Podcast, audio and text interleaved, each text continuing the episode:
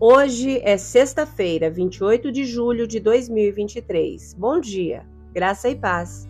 O versículo do dia está em Lucas 6,35 e diz assim: Portanto, amem os seus inimigos, façam-lhes o bem e emprestem a eles sem esperar nada de volta. Então a recompensa que receberão do céu será grande e estarão agindo de fato como filhos do Altíssimo, pois ele é bondoso até mesmo com os ingratos e perversos. O tema de hoje, vamos escolher o amor. Quem é seu inimigo? Talvez seja a pessoa do outro lado da rua que parece julgar tudo o que você faz. Talvez seja a pessoa nas mídias sociais que odeia o que você representa. Talvez seja alguém que tenta não se importar com você. Ou talvez você não tenha inimigos, mas tem pessoas que fazem você se sentir zangado, frustrado, inferior.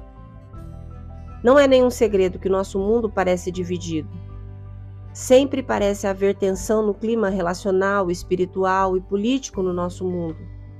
E às vezes parece impossível deixar as diferenças de lado e tratar as pessoas que nos machucam com bondade e graça.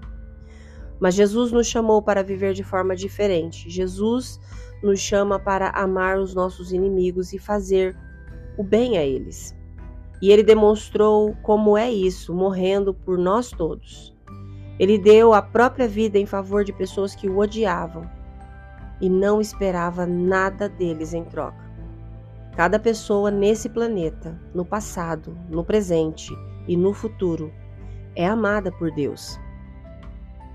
E ele chamou cada um de nós para amar os outros como ele nos ama, sacrificialmente, humildemente incondicionalmente. Amar nossos inimigos não significa que devemos nos colocar em situações perigosas ou inseguras, nem significa que devemos ignorar a dor que alguém nos causou, mas significa que buscamos diariamente representar Jesus mostrando respeito, empatia, verdade e graça às pessoas. Significa que reconhecemos a dor e a injustiça que experimentamos enquanto nunca deixamos de orar para que os nossos inimigos aceitem pessoalmente a Jesus. Foi Jesus quem nos mostrou o que é o amor e o perdão incondicional quando ele morreu por nós. Foi Jesus quem escolheu Paulo, um assassino, e o transformou em um grande evangelista. Foi Jesus quem perdoou Pedro por negá-lo e o separou para construir a igreja global. Foi Jesus quem amou fanáticos religiosos que o traíram e multidões que tentaram matá-lo. Quando Jesus nos pede para amar nossos inimigos, ele não está nos pedindo para fazer nada que ele já não tenha feito primeiro. Jesus é bondoso com os ingratos e ímpios, e isso inclui a nós. Então vamos representar bem Jesus para que os outros, até mesmo os nossos inimigos, queiram conhecê-lo. Porque quando as pessoas o conhecerem, elas não desejarão permanecer como estão. Elas desejarão se tornar mais como Jesus. Se você puder, por favor, feche os seus olhos, respire fundo e com fé. Ore comigo agora.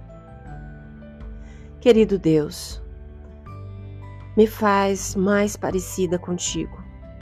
Tu nunca usas os meus erros contra mim, em vez disso me amas incondicionalmente. Mesmo quando eu magoo, traio, ignoro, abandono a ti, nunca paras de me mostrar graça, bondade e misericórdia. Então, por favor, me mostra como perdoar os outros como tu me perdoaste. Mostra como respeitar os outros como me respeitas. Mostra-me como amar a todos, até mesmo os meus inimigos, como o Senhor me ama. Em nome de Jesus. Amém. Deus te abençoe com um fim de semana maravilhoso. Graça e paz. Bom dia!